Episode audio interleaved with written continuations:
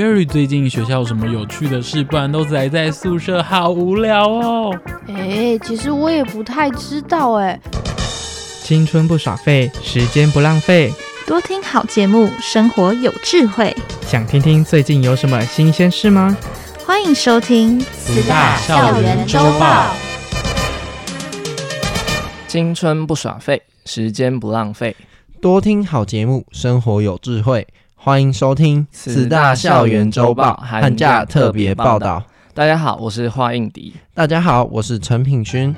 学校放寒假了，老师同学都回家了，那我们的节目不就要开天窗了吗？No No No，寒假要放，节目也要照常播出，而且我们还准备了很多特别的分享哦。没错，之前因为疫情比较严重，有段时间学校停课，每个学生都只能宅在家里。但是停课不停学啊，学生最重要的就是学习，只不过上课的方式大大改变了。是的，通通改成了线上课程。可是线上课程需要很多配备跟设备，如果没有的话，那就翘课啊！你认真的？哦，天哪！没啦，我开玩笑的。线上课程当然需要配套措施，但是学校却无法顾及到所有的学生。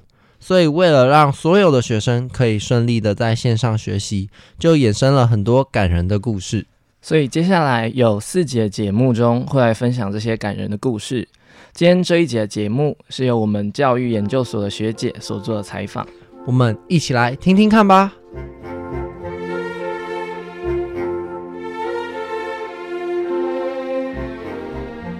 大家好，我是林信怡。慈济大学教育研究所的学生，今天很高兴，我们邀请到慈济基金会执行长办公室的王运金主任来到我们节目当中。我们来欢迎主任好。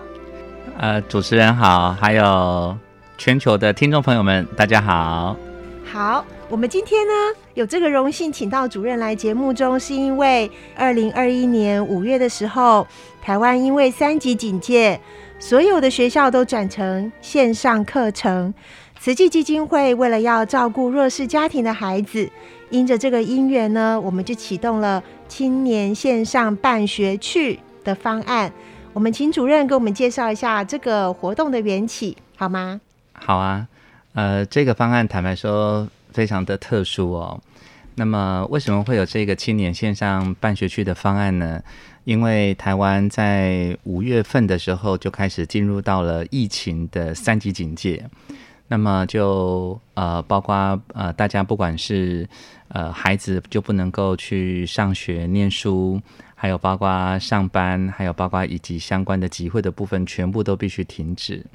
那么瞬时之间，在过去看到海外的很多的国家哦，它封城锁国，所以街道空荡荡的。那么去年的时候，台湾还好，可是没有想到今年五月份的时候，哎，那个场景忽然之间就变成出现在台湾，甚至出现在花莲，甚至出现在自己的身边，所以呃，那个时候大家就都很紧张。那包含有很多的弱势家庭，其实也都受到影响。所以在那个时候，呃，我们就呃在花莲音乐商人，还有包括呃整个慈济的团队都很关心弱势家庭这一波会不会受到很多疫情的影响。那特别是很多的这种小商店就都没有办法营生。你想哦，在花莲，我搬到花莲来差不多有将近快二十五年的时间，我还从来没有见过花莲的街道。因为它是一个观光城市，所以很多都是这个人潮啊，哈，那整个车水马龙。可是竟然会有超过两三个月的时间，整个街道空荡荡的，而且整个街道超过一半以上都关门。平常的小摊贩其实也都没有办法营生。因此，这波的疫情对于弱势家庭来说，其实是受创影响蛮大的。那么，当我们看到这样子一个经济或者是呃他的家庭受到冲击之外呢，呃，其实我们更应该要把视角去放在关心小孩子的教育，特别是呃，在五月份那个时候，呃，其实也即将要放暑假，那么就突然之间就呃停课啊、但是停课那个时候，教育部也喊出了一个一个呃政策方向，就是停课不停学，所以那个时候就全台湾全部都在推线上的课程。那么线上课程的时候，于是很多人就题目来了，哎，家里有电脑的没问题啊，家里有网络的也 OK 啊，好、哦。可是如果家里没有电脑设备、平板，也没有网络的，那这些孩子他如何能够上课上学？所以在那个时候，刚好我们今年跟台大的叶秉成教授、PaGamO 的团队，本来就有预计。要在今年的时候推动一个叫做“环保防灾”的线上的比赛，那么我们那个时候也要准备开始进行筹备的工作，都在规划中了。结果遇到这个停课不停学的时候，那有一天叶秉成老师就打电话给我，他说。哎，韵静啊，这个现在有一个题目哦，教育部现在也在想办法，看怎么样来如何克服跟解决。那想想说，跟慈济这边有没有可能大家来一起努力解决这个问题？我说什么问题？他说，呃，教育部呢，他们很用心啊、那在因为呃瞬时之间就是都停课嘛，哈、那于是要改成线上。那线上的时候，他会遇到所谓的设备的问题，还有上网的问题。那上网的这个问题呢，呃，这个电信商呢，他们那个时候无偿提供了十万个 SIM 卡，就是可以让你连上网啊、哦。可是关键是要用什么样的行动载具上网？手机吗？还是无线分享器？那他们后来想说，可以来募这个二手的手机，哈、那就可以上网。那我就问说，哎，可是他的爸爸妈妈不是有手机吗？哈、啊，重点是他的爸爸妈妈有时候要出去，可能工作啊或怎么样的，所以他家里面可能就没有办法上网。对，所以那时候想说，那要募二手手机的话，能够具备有这样子的一个社会的公信力，然后大家可以来募的，然后才想到哇，这个要找慈济，所以那个时候就想说，那慈济可不可以一起来募二手手机？那我们想说，哎，这个方法还蛮可行的哦。那后来呢，我们因为那个时候都是在三级的一个状态嘛，哇，募二手手机。不要说别人的，光我的二手手机，那个整个这个上联网的状态，还有包括机型的不同等等各方面的，其实没有想象中的那么容易。第二点，那个时候最怕什么？病毒感染。嗯，所以，哎，我说我要捐出二手手机，那请问我这个二手手机要拿去哪里回收呢？静思堂吗？环保站吗？那它有没有被经过清销？就是。消毒消毒哈，那然后呢？就算你消毒完了以后，里面有一些问题的，十只手机大概可能有八个可能会有问题。嗯，那谁要来修理？那个时候，全部人都必须在家里面，连出来恐怕都会有点担心。对，所以我们后来想来想去，二手手机这件事情实在是太困难了。所以，哎，经过不断的讨论了以后，终于找到一个解方。嗯，那个有旅行业者无线分享器，还有包括这个相关的厂商，他们说，哇，他们库仓库里面有一万五千个无线分享器。所以哇，很高兴啊！我们就赶紧的跟教育部这边合作，就提供了全台湾一万五千个的孩子无线分享器，然后他们就可以顺利上网。所以这一端解决了。结果当这端解决了以后呢，我们就跟各个县市的教育局处长呢，大家就连上线了。后来呢，就发现，哎，那个那个有一个有一些局处长就想说，他们一些弱势家庭的孩子哈、他们本来是。同学们在线上上课的时候，他们本来没有网络，后来因为有了无线分享机，他们可以上课了，所以他们第一次跟同学们在线上见面，好高兴哦。可是呢，这些的孩子呢，因为平常有上课没上课，有上线没上线，老师当然也会关心。可是老师光忙着自己那一端的，老师也在学习线上教学啊，然后还有对，还有备课啊，还有全班有二三十位的同学，嗯。如果有一两位的同学，他可能今天就没有办法上线了，大概就关心一下，恐怕就没了。好，因为真的是没有办法说关心到每一个人，所以我们称之为这个叫做线上教育的掉队生，就是他今天没上课，他明天没上课，那个时候全台湾哦，一个班啊，大约啊，我有稍微去了解一下，大约三分之一到二分之一没有在线上的这件事情。坦白说，叫做正常现象，叫做线上中辍生。喂，题目来了，谁会是那线上中辍生？是家境很好的孩子吗？不是，是爸爸妈妈都是很正常上班、稳定工作的上班族的家庭吗？坦白说，也不会。是，是谁呢？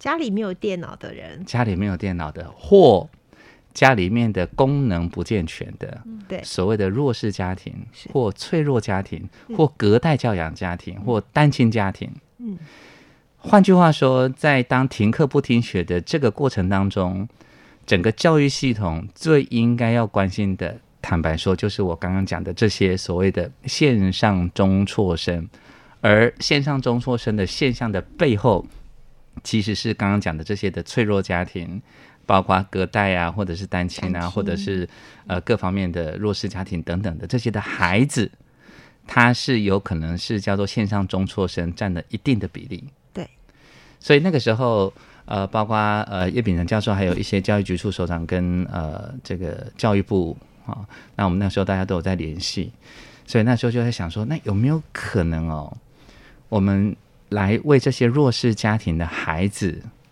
在停课不停学的这个过程当中，我们可以产生一种类似线上家教的概念。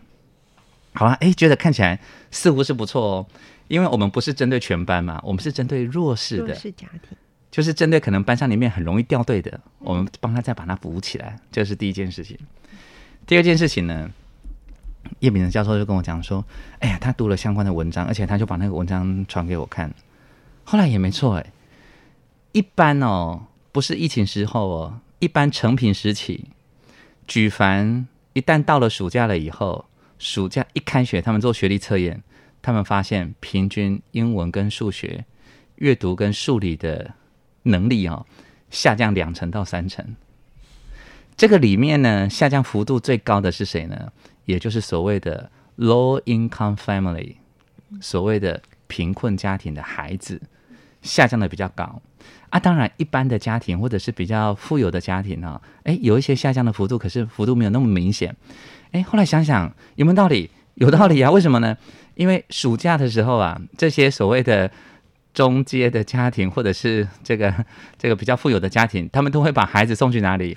补习班啊，安亲班啊，哈，然后动不动去参加一些什么营队啊，所以他们具备有比较好的所谓的家庭教育的支持能力。对，弱势家庭比较没有，所以有没有符合我们的生活当中的实际的观察跟体验？有。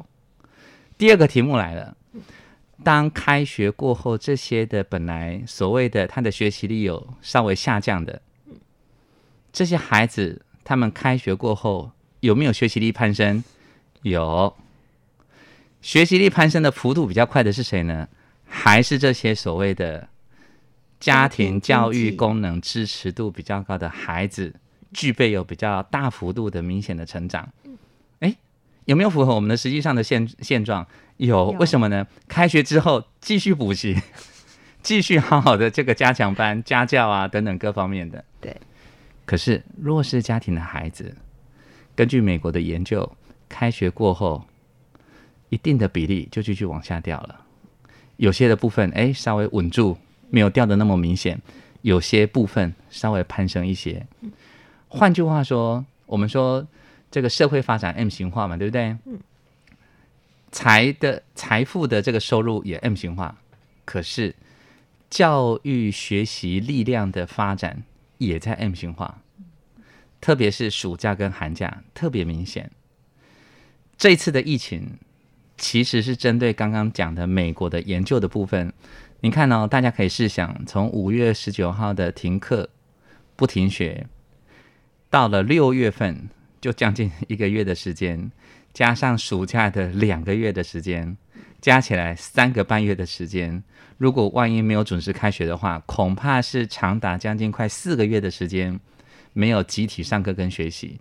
刚刚讲的下降幅度百分之二十到三十，还只是暑假的两个月，现在即将进入到三个半月的时间，所以那个下降的幅度会非常明显，M 型化的发展。所以就跟呃叶老师还有包括这个局处所长大家在探讨。我们有没有可能在这一波里面去撑住台湾的弱势家庭的孩子的学习力的这件事情的可能性？好了，锁定这个要看到的问题跟希望解决的目标嘛，哈。对。哎，那解方是什么呢？太好了，刚好这个 p a k e m o 的线上的团队，他们整个学习的那个内容的部分，他们就已经有一个非常稳定的，而且台湾的呃线上教育平台哈，大概就我们称之为四大天王哈。那教育部的英才网，还有包括 Pakemo 的系统，还有军医教育平台，还有学习吧哈，大概就是全台湾大概这个孩子上线学习最多的哦。那我们现在刚好也就是跟 PaGamO 的系统来进行合作，所以叶老师就说没问题，如果慈济要来做弱势孩子的学习力的支持的话，那他们可以提供系统平台。那我们就在想了、哦，那孩子弱势家庭的孩子，他在线透过线上这个学习哦，那有人陪伴跟没有人陪伴会不会差很多？会，答案当然是会啊。叫做有人陪伴，当然会效果比较好。对，那谁来陪呢？当然，如果有可能的话，大学生可不可以可可能来陪？答案是有可能的，刚好那个时候疫情看起来啦哈，整个所谓的三级警戒的部分看起来还没有结束，那个时候才六月份嘛，于是我们就看到相关的新闻，大学生很多在暑假的时候，如果疫情再继续封锁下去，是无工可打，无工可打两个原因，第一个无法出门，第二件事情，很多的行业的部分都纷纷关闭了，不仅无工可打，根本就是无业可开。就是他那个，不管是 小的生意啊，就是无业可开哦，没有办法开门做生意。对，所以本来这些的大学生，他们是依靠着暑假打工，要赚取他个下个学期的生活费或学费的，其实他也瞬时之间就没有着落。你看哦，他本身本来可以打工赚钱，为了下个学期的生活费跟学费，那他没无工可打了，没有收入。第二个部分是。他的家庭恐怕也会受到这一波疫情的影响。说一个数字哈，台湾在八月份跟九月份的时候，整个无薪假，然后呢减薪假所受到冲击的人，包还包含临时工，就是他本来是稳定的，后来变成临时工，这些总计算起来的部分的人数。将近一百五十万人，一百五十万人哦。当然，有些可能里面是夫妻嘛，哈，好吧，我们就把它就算了一下，说 里面有五十万人是夫妻好了。一百万户的家庭，大家可以试想，一百万户的家庭，如果它里面的人口的部分，我们用乘以三或乘以四好了，啊，乘以四好了，四百万的人口是受到这一波台湾疫情。减薪、无薪、临时工等等的，还有包括收入递减的部分的影响，台湾的几分之几？台湾的大概六分之一，六分之一，嗯，到五分之一左右。对，你想哦，每五个人当中会有一个人，他在这次疫情当中，他的家庭收入受到影响。所以再把这个场景换算到我刚刚的大学生，如果他平常就已经是需要透过打工赚钱去维持他的下个学期的生活费跟学费。就表示他的家庭的经济其实也不是那么的稳定，对，不是那么稳定的家庭的部分受到这一波的疫情的影响，坦白说可能性是相当高的，所以这个叫做双重的影响。因此，有没有可能在刚刚讲的弱势家庭学童的线上办学，另外一端的部分是提供大学生的攻读机会？透过线上空中的平台的部分，能够串起这么一个，既是供给，哦，既是需求，就是支持这个需求，就是孩子有伴读的需求，有线上学习的需求，大学生他也有赚取攻读的需求，既是解决了需求的层面的问题，同时也创造了供给面。供给面，供给面的意思是。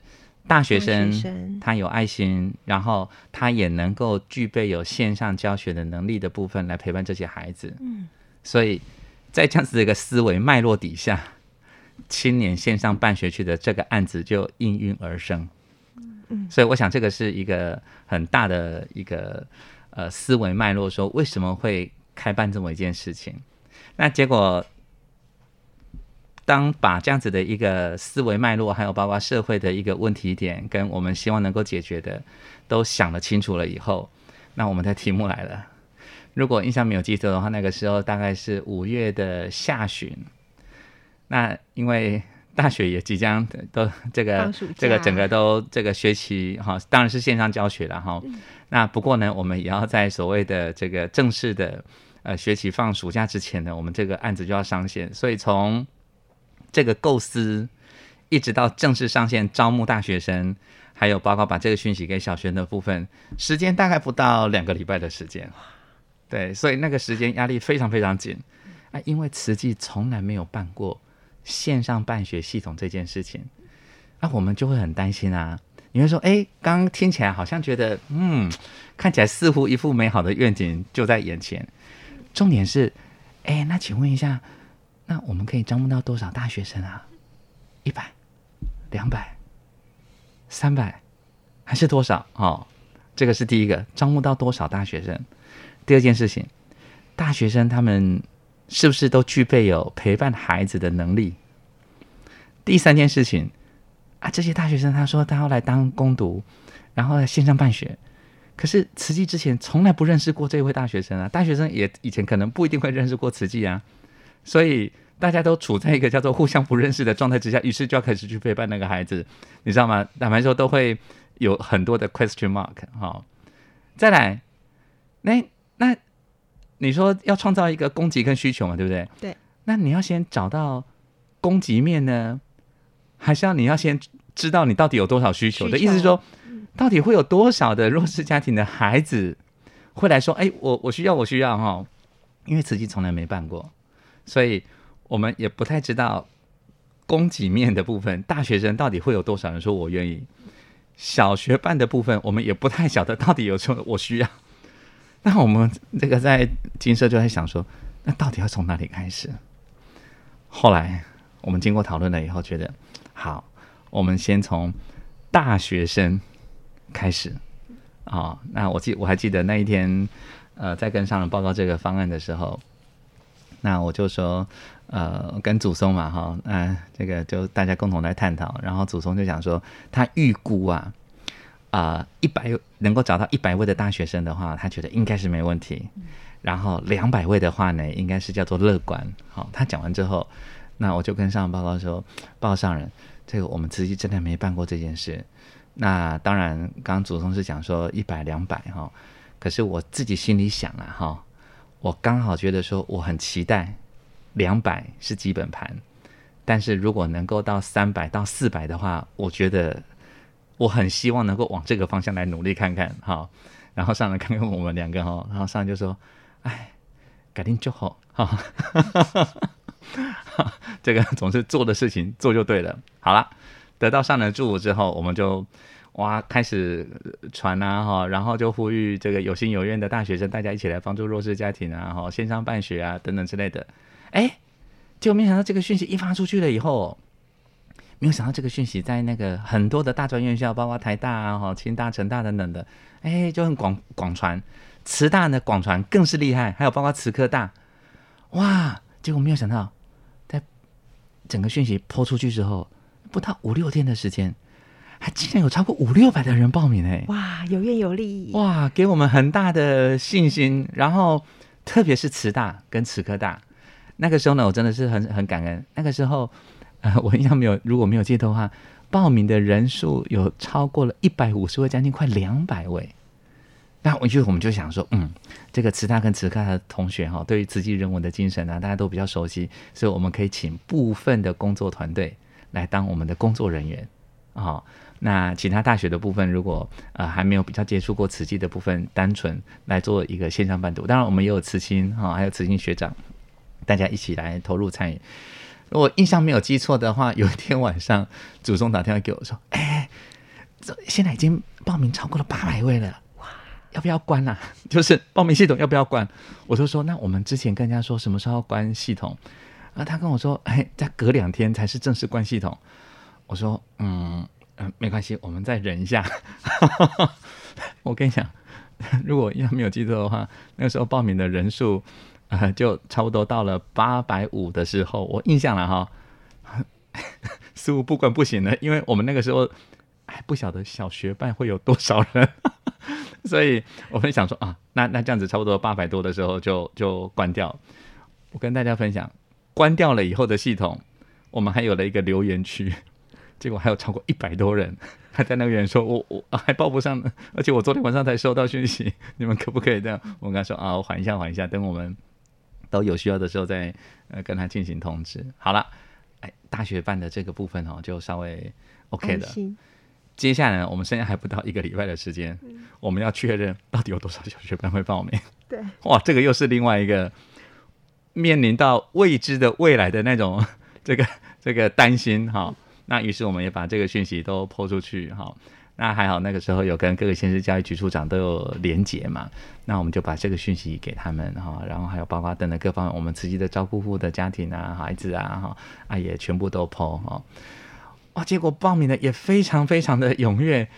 结果到了七月，哎，他前面的数字哈，本来呃五十、七十、八十、一百一、一百二，大概这种一点一滴的这样子的一个增加哈。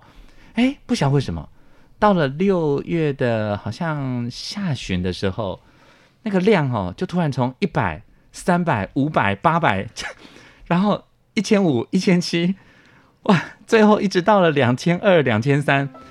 祖宗很紧张的跟我讲，我们需要赶紧的关掉了。我就说，我就说，不行，跟人家那个县市教育局，呃，跟他说最后的，我我有点忘记是七月一还是七月三号。我说不行不行，我们再忍一下，忍到那天的中午十二点。好，所以最后的那个报名的部分好像是两千三还是两千四啊？